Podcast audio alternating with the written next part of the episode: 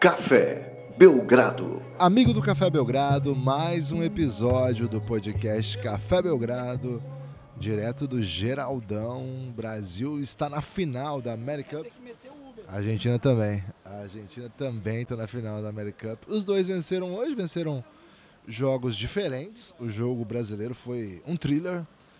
O jogo americano foi. O argentino foi um pouco diferente. Na verdade, Lucas, foram jogos contrários, né? O jogo da Argentina pintava ser bem duro e virou uma maciota. E o jogo do Brasil tava só alegria, festejos, dancinha e de repente virou um terror. Tudo bem? Feliz que o Brasil está na final, ainda que contra a Argentina?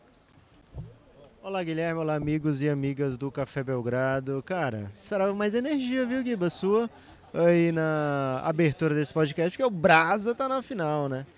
É, Brasil contra a Argentina, então a gente sabe que é um jogo bem duro e é o pior jogo possível para você perder, né? Então torço muito para você vencer. No caso, eu vencer também, porque eu tenho um, um, cantinho aqui, Guilherme, que é impressionante. Eu vou pro meu cantinho da sorte o Brasil mete um run. Defesa e run é com o meu cantinho da sorte. Talvez eu tenha que fincar a minha bandeira lá, viu, Guilherme? O jogo inteiro contra a Argentina. Porque, meu Deus do céu, né? Mas de fato, né? O Brasil e o Canadá te, tivemos um bom primeiro tempo, né? Tivemos um, um ótimo primeiro tempo, eu diria. Meio masterclass, assim, em que a bola colaborou com o Brasa, né? É, o Brasil produziu bons arremessos, o Brasil produziu boas chances e converteu. No segundo tempo, principalmente quando o Canadá encostou, o Brasil não estava jogando muito errado, né? Um turnover aqui, outro ali, mas muitas vezes a bola teimou em não cair, né? Então o Brasil entrou no terceiro quarto, aliás, no meio do terceiro quarto, conseguiu sua décima primeira bola de três pontos, que não caiu mais, foi o inverso do jogo passado, né? No jogo passado o Brasil macetou cinco bolinhas de três pontos no, no último período. Dessa vez não caiu, mas acho que um, uma identidade boa dessa equipe tem sido a defesa, eu acho que o Brasil tem conseguido defender em alto nível, né? Diversos tipos de jogadores e evitar bobeiras, né? O Brasil comete turnovers que machucam, mas de maneira geral, bem conduzido, né? Você até tweetou, Guilherme, da condução do, do Marcelinho Huertas no jogo, é, como é importante para o Brasil, né? E, e, a diferença que faz. É, eu estendo isso aí ao, ao elenco inteiro. Acho que o Brasil tem jogado bem conduzido. Agora, quando você erra, quando você. Num, num, numa sequência, né? Dois, três erros, é, turnover, o, aqui é reta final, né? Os caras vão te punir e a Argentina vai punir mais do que todo mundo, né? Então isso vai ser algo que vai ser conversado bastante aí pelo Gustavinho, de hoje para amanhã com o time. Mas de maneira geral, viu, Gibas? Senti muito assim, uma vibe de. Não, não é a nossa não chegamos onde a gente queria chegar. Estamos onde queríamos estar, mas não chegamos ainda onde queríamos chegar. A gente não viu muito assim na zona mista, nem na coletiva, sorrisos, alegrias, sensação de dever cumprido, né? É, foi mais naquele, a faixinha não fez mais sua obrigação, né? É, parabéns pela sua formatura. Você, não é nem um parabéns, né? Hoje é sua formatura, não fez mais do que sua obrigação. Senti essa, essa vibe dos atletas e também da comissão técnica é, a, a, gente, enquanto podcast aqui, né, Gibas, queria a final. Estamos na final. Acho que o que vem agora é um lucro. O que vier agora, se vier de positivo, né? É um lucro bem grande. É, o Brasil entrou com a odd de 7 para 1 para ser campeão. Não é como assim, ah, o Brasil está jogando em casa, é um automático na final. O Brasil entrou como o terceiro favorito da competição lá na KTO, hein? Aliás, daqui a pouco eu tenho que falar mais sobre isso. É, então, assim, o Brasil está na final, é bem massa, bem legal. É, fez um torneio até agora impecável, com, com vários pecados, né? Mas de maneira geral o torneio está sendo impecável. Estou é, bem feliz, viu, Guilherme? Bem animado. Brasil e Argentina era o, o. O sonho é a gente ganhar da Argentina, né? Mas era o que a gente imaginava que ia acontecer. O temor era que acontecesse no semi, né? Seria bem pesado. Mas sendo na final, Guilherme, me deixa muito animado e ansioso, até porque ainda falta um dia, né? No dia eu vou ficar preocupado. É isso. Pereira, é, conta aí pra gente, você hoje teve uma, uma participação aí ao longo do, do jogo, assim, de um pouco de incredulidade ali, com lances maravilhosos. E a hora que o Felício deu o seu Block by James, eu olhei pro seu rosto, Pereira, e eu identifiquei expressões aí que Munch não faria. É o Brasa? É muito brasa, é muito, muito brasa e ainda mais, mais isso precisa ser dito porque fala-se pouco sobre isso. O campeonato Felício, Felício mais uma vez muito dominante dos dois lados da quadra e teve a oportunidade de fechar a partida basicamente com, com esse highlight, né, esse momento assim de holofotes em cima dele, assim, de, de muita segurança. É, toda vez a gente comenta sobre o Brasil, ele tem se encontrado em situações de dificuldade em diferentes momentos. Hoje não foi. É um caso à parte. Hoje se repetiu mais uma vez, com o Canadá basicamente é, virando a partida, faltando cinco minutos para o fim do jogo. Uma partida em que o Brasil estava no controle basicamente desde seu, seu início. E inclusive a gente perguntou sobre isso ao, ao Gustavinho no final da, da, da partida, na, na, coletiva. Mas assim, muita vibração, não só por, por exemplo, do lado do, do Felício, mas o, o Marcelinho tem encontrado uma assistência brilhante, nível de Marcelinho Huertas, exatamente assim, quase na numa das últimas posses para dar aquela vantagem um pouco mais folgada que a gente precisava para trazer é, mais segurança. Mas assim, uma coisa que eu reforço o que o que o próprio Nepopop já disse, assim, não a gente não vê semblante de comemoração. Tava todo mundo muito muito focado em, em tipo, já preparado para a final. Porque tá bem evidente que eles estão muito levando a competição muito a sério, como deve ser. E amanhã isso aqui vai estar tá num clima muito favorável para que a gente consiga é, ir adiante e ter um, um, um resultado aí, tipo, histórico para o basquete brasileiro. Mas vamos lá, é o Brasa. Estou muito braseado. É isso. Antes de seguir falando do Brasa, falando da final contra a Argentina, que venceu hoje os Estados Unidos, temos que pedir para que você apoie o Café Belgrado. cafébelgrado.com.br. Vou repetir, hein? cafébelgrado.com.br. Esse é o site que você tem que entrar para fazer o seu apoio. Entra lá que tem as opções que você pode escolher aí para ser o apoiador do Belgradão. Entra lá também que você vai ver tudo que você vai ter acesso ao apoiar o Belgradão. A partir de R$ reais você desbloqueia todas as séries de áudio que a gente produziu. A partir de R$ reais você vem para o nosso grupo no Telegram, onde estão as melhores pessoas do Brasil. Muito obrigado a todos os nossos apoiadores. Lucas, é, mais cedo a equipe da Argentina venceu os Estados Unidos. Um jogo que parecia que ia ser duro, mas que no final das contas a coisa foi para um caminho um pouco, um pouco diferente, né? Um pouco, um pouco frustrante até eu diria, porque a maneira com que o, o, o, a gente esperou esse jogo, né? Era um jogo bem, bem competitivo. É, acho que o North School conseguiu entregar competitividade. Acho que o, a, os Estados Unidos até teve alguns atletas que conseguiu jogar em um bom nível, mas Lucas ficou bem claro que um time era um bom time de basquete, o outro era um time que tinha bons jogadores de basquete, mas que ficou bem aquém, né? Frustrante a apresentação dos Estados Unidos, a Argentina na final. Gibas, é, a Argentina na final era o melhor time, tinha os melhores jogadores, mas é o seguinte, foi um time que foi buscar essa vaga na final, né? Não foi um time que, ah, é, temos os melhores jogadores, então vai acontecer tudo. Se você vê o, o resultado do jogo, acho que Campasso e Laprovítula juntos chutaram um de 15 para 3 pontos. A Argentina só acertou 4 bolas de 3 pontos na partida. E os rebotes, que era algo que a gente achava que machucaria a Argentina, e aliás, a gente continua achando que pode machucar a Argentina né? na final contra o Brasil. Eu ia falar num eventual final, Guilherme, mas não tem mais eventual, né? Agora é final para valer. Então acho que pode sim o rebote ser uma chave importante no jogo contra o Brasil, mas não foi um, um, algo que a Argentina refletiu contra os Estados Unidos, né? Os jogadores americanos, norte-americanos, né? Estadunidenses são bem mais atléticos do que os argentinos. A gente viu isso em quadra, mas os argentinos macetaram, deram o seu jeito de buscar o equilíbrio nos rebotes. E aí, se você tem é, se você não pune a Argentina nos rebotes, você tem que meter muita bola de três pontos para ter a, a chance da vitória. É, os Estados Unidos até meteu quatro bolas a mais do que a Argentina, de três pontos, mas não foi o suficiente. Né? A Argentina passeou no último quarto, fez as grandes jogadas e o talvez o MVP da competição até agora, é, Gabriel Deck, fez uma partida irretocável, né? É, quase metia uma bola de três sem pular, né? Acho que o único retoque que poderia ter era no seu arremesso de três pontos. É isso, a Argentina acabou. Não, pensei que você ia fazer um comentário de Gabriel Deck, viu, Guilherme? Mas como você não fez, é, eu quero terminar aqui. Então, assim, Gabriel Deck fez 30 pontos, isso é um, um caminhão de pontos no basquete FIBA. É, e vai ser um cara que provavelmente vai causar muito trabalho ao Brasa. Mas, Guilherme, chega de falar de Argentina e Estados Unidos, temos que falar do Brasa, velho. Vamos falar do Brasa, acho que o prêmio de melhor jogador tá, tá em ótimas mãos, né? Léo Mendel, de fato, foi um jogadoraço.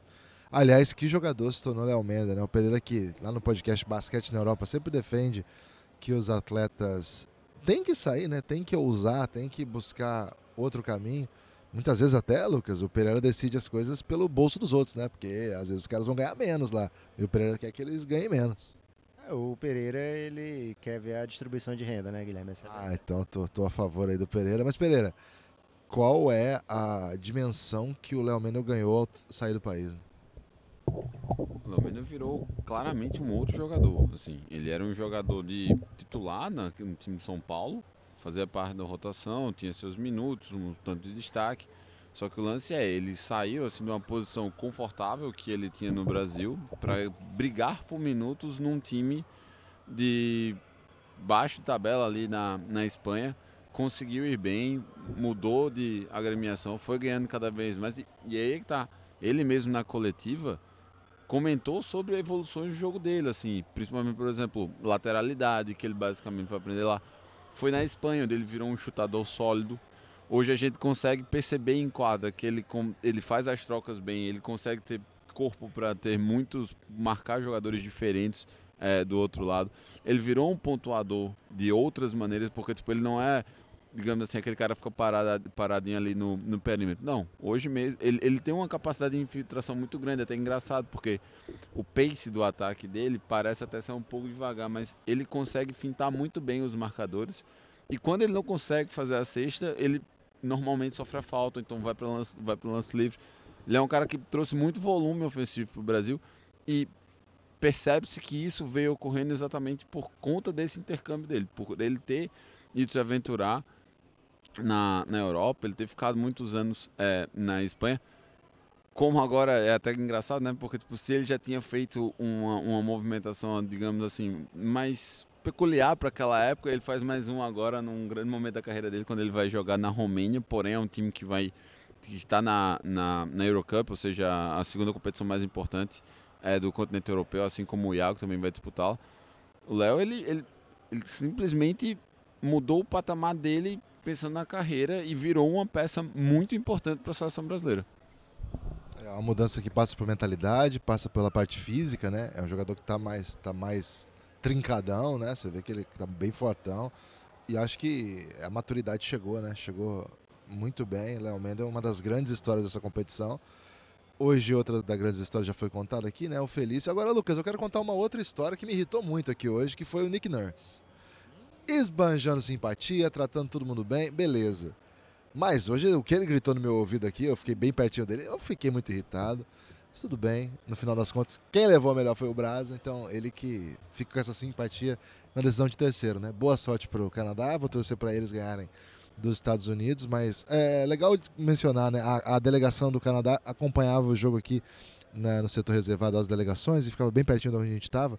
E, cara, todos os jogos, o Lucas até um dos jogos postou né, a reação do Nick Nurse, a vitória bem emocionante é, que eles tiveram. Foi contra o Uruguai no último jogo da primeira fase. É, e o Nick Nurse sempre muito ativo, né? Colômbia também. Não, Colômbia era do grupo do Brasil. Ah, é isso mesmo, Colômbia. É, é sempre muito ativo, né? Em todos os momentos. E hoje o Canadá fez um grande jogo. Acho que o Delano Dalano Benton não fez um jogo melhor porque cara, o Brasil encontrou boas soluções, né? Não foi só o Léo Menda, né? Acho que a defesa zona do Brasil, o Brasil emplacou uma 2-3 ali que o Canadá sofreu muito, muito para lidar com ela. E, cara, na verdade, o Canadá só começou a pontuar quando começou a, a fazer jogar transição, atacando muito um contra um e, sobretudo, assim, com erros do Brasil, né? Defendeu melhor, o Brasil parou de atacar e errou muita bola livre também, o Brasil, né? Muito open, que não estava errando. E aí o Canadá começou a fazer ponto de cesta simples e foi ganhando confiança, porque eu acho que o Canadá encontrou soluções para atacar a defesa zona do Brasa, não. Acho que o Brasil optou por um sistema bem legal.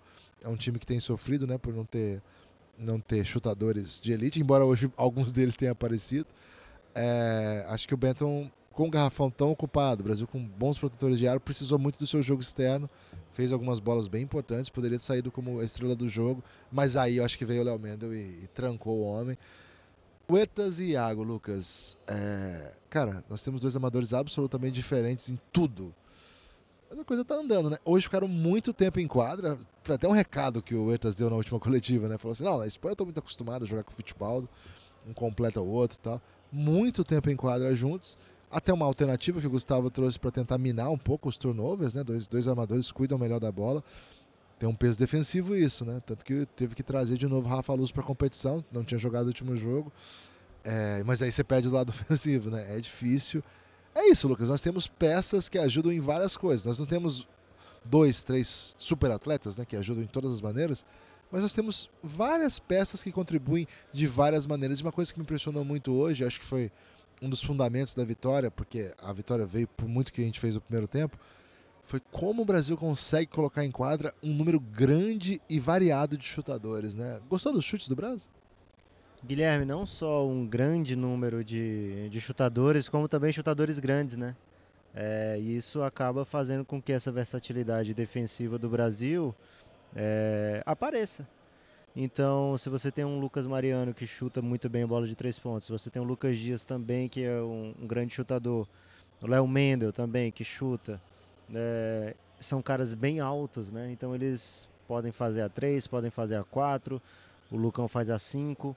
O Felício, né? Se der bobeira, ele tá chutando agora, Guilherme. Tá massa. Talvez seja o melhor aproveitamento da competição, hein? Tem que fazer esse jornalismo investigativo ainda. É, já meteu três e acho que ele tentou quatro na competição. Então, ninguém tá chutando igual o Felício, né?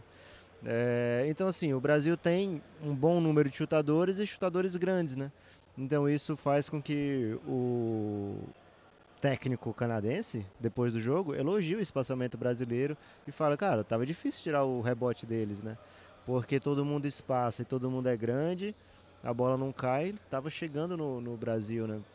E acho que outros que não são tão grandes, como o Didi, por exemplo, ele está com um tempo de bola maravilhoso, né? O Didi não teve muito tempo de quadra, acho que jogou por volta de 10 minutos. É, mas não é porque assim, ah, o Didi não está jogando bem, né? É, o Didi está jogando bem sim, a função dele, assim como o Jorginho falou, numa exclusiva para o Café Belgrado, que está no Insta ainda, hein? Se você for ouvir agora, lá dá tempo ainda. É, tá no feed do, do Café Belgrado no Insta, né? Ele fala da diferença da função dele, né?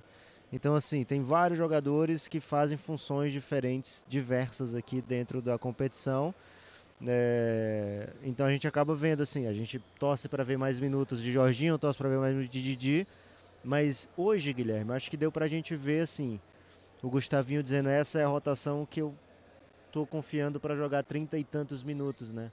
Acho que foi, acho que até o Brasil até cansou em certo momento ali no último quarto, porque é, jogadores atuaram bastante tempo, né? Os, assim, os principais elementos da rotação do Gustavinho hoje atuaram por muito tempo, mais do que a média do que eles estão jogando, né? É, e acho que isso passa por, cara, é, reta final de competição. Esses jogadores aqui são os que estão me entregando o que eu estou precisando nesse momento contra esse adversário. Então acho que isso acabou afetando também a minutagem dos jogadores. É super natural. É, então, assim, o Brasil teve uma atuação bem legal. Uma coisa que mudou, viu, Guilherme? É, tava normalmente entrando Rafa Mineiro junto com Lucas Mariano, Lucas Dias ficando com Felício. Hoje o Rafa Mineiro destoou um pouquinho desses outros três, teve que tirar minutos do Rafa Mineiro, né? É, então deu essa, essa fechadinha no, na rotação, né? Então acho que o Brasil faz uma partida bem legal, uma competição até agora que solidifica o trabalho do Gustavinho, que vinha passando por questionamentos por causa das últimas janelas, mas chega agora numa final e acho que não dá para cobrar mais do que uma final de American Cup, né, Guilherme? Não dá para torcer muito para ver o título e estarei boa parte do jogo no meu cantinho da sorte, mas não dá para cobrar, ah, não é campeão, que vergonha, né? Que time lixo. Não é isso, acho que o Brasil veio aqui para Recife com uma primeira missão de chegar à final, é, jogar bem, chegar à final, e acho que as duas coisas aconteceram. Não, não entra como favorito, entra como até desfavorito, viu, Guilherme? É, não é aquele, ah, o jogo que não tem favorito. Não, esse tem favorito e é a Argentina. O Gustavinho falou, né, isso, cara. A gente pega muita Argentina, a maioria das vezes a gente perdeu, mas já ganhou também, né? É, então vai ser uma partida muito grande para esse elenco. A Argentina quer muito ganhar também. Então, Guilherme, os cinco canadenses perto da gente, sendo um deles um cara que a gente ama, que é o Nick Nurse, nos incomodaram. Imagina amanhã, hein? Amanhã vai ter muita Argentina aqui no ginásio. É, acho que não vou nem, vou nem projetar muito, já fico nervoso. O que eu tenho para dizer é que sim, acho que, primeiro, né, as cobranças com o trabalho do Gustavo são naturais, porque é um técnico da seleção, mas absolutamente indevidas. Né? Enfim, é assim, é o custo do, do cargo, né, do ofício, e a gente está acostumado com isso, acompanhar com isso. É um trabalho ainda no início, né? É um trabalho que está tendo a sua primeira competição. Primeira competição de fato, né? Uma competição que reúne o grupo, dá tempo de treinar. Porque as janelas, assim, cara, você vem, faz o número X de treino, faz os jogos e boa, né? Assim, esse não, esse tem jogo atrás de jogo, tem treino, tem né, o trabalho que você reúne, prepara. Então acho bem mais interessante, acho que e tá entregando um trabalho que eu considero bem autoral, sabe? Não é um cara que deixa tudo para os jogadores resolverem no sentido assim, vai, se vira aí, vocês não são os melhores, então ganhe para mim, se não ganhar a culpa é de vocês. Né? Não é um técnico que tem esse perfil, é um técnico que assume riscos o tempo todo, toma decisões muitas vezes difíceis, decisões de jogadores que estão bem, mas que não encaixam naquele momento do jogo, jogadores que estão mal, mas que precisam entrar para defender. A gente está sendo expulso aqui, então eu vou concluir o raciocínio de maneira mais rápida do que eu queria. É, mas, cara, acho que está em ótimas mãos a seleção brasileira. Um trabalho que se mostrou muito, muito forte mentalmente. Vou pedir um tchau do Pereira rápido aqui. Fala tchau para a população, Pereira. Tchau, vai dar brasa amanhã. Lucas, fala tchau, população. Tchau, população. Estamos sendo expulsos porque vai ter um aquecimento, um treinamento aí do, da festa de encerramento que ninguém se importa, né? Então garanto que o pessoal se importa muito mais com o podcast do Café Belgrado do que com a festa de encerramento. Mas é isso, gente. Ah, ó, Belgradão macetou uma bet de seis vias na KTO. Postamos no Insta, então, cara, amanhã fica de olho que vai ter dica de bet macetante. Cara, e multiplicou por 5, eu acho, né? Quem botou 10 voltou 50. Então. Quem não fez ainda o perfilzinho na KTO e pediu uma free bet lá para começar o mundo dos apostas é que não quer apostar. E tudo bem, ninguém é obrigado. Agora, tem vontade de apostar e tá em outra casa? Não, KTO Underline Brasil essa é a casa do Basca, né? Boa parte, acho que eu diria, os principais projetos de Basca de conteúdo independente estão com a KTO, porque a KTO é quem mais apoia o Basca aí nacional. Sei, e tem times também, enfim, mas eu quero dizer dos produtores de conteúdo. Então, KTO Underline Brasil. E, cara, Copa América, aproveitamento. Você errou alguma bet até agora, Lucas? Quantas? De quantas? Devemos estar sete vitórias e três derrotas aí. Cara, 7 de, 7 de 10 é, é um aproveitamento que é. Sei lá, não, não existe paralelo no, no basquete a não ser lance livre. Então, é o, é o feliz na bola de três. É isso. Então vem com a gente, cafébelgrado.com.br, arroba o Café Belgrado no Instagram, muito conteúdo lá, arroba o Café Belgrado no Twitter e eu vou, vou ser removido aqui, mas eu quero mandar um abraço para vocês. Forte abraço e até a próxima. Estou sendo removido.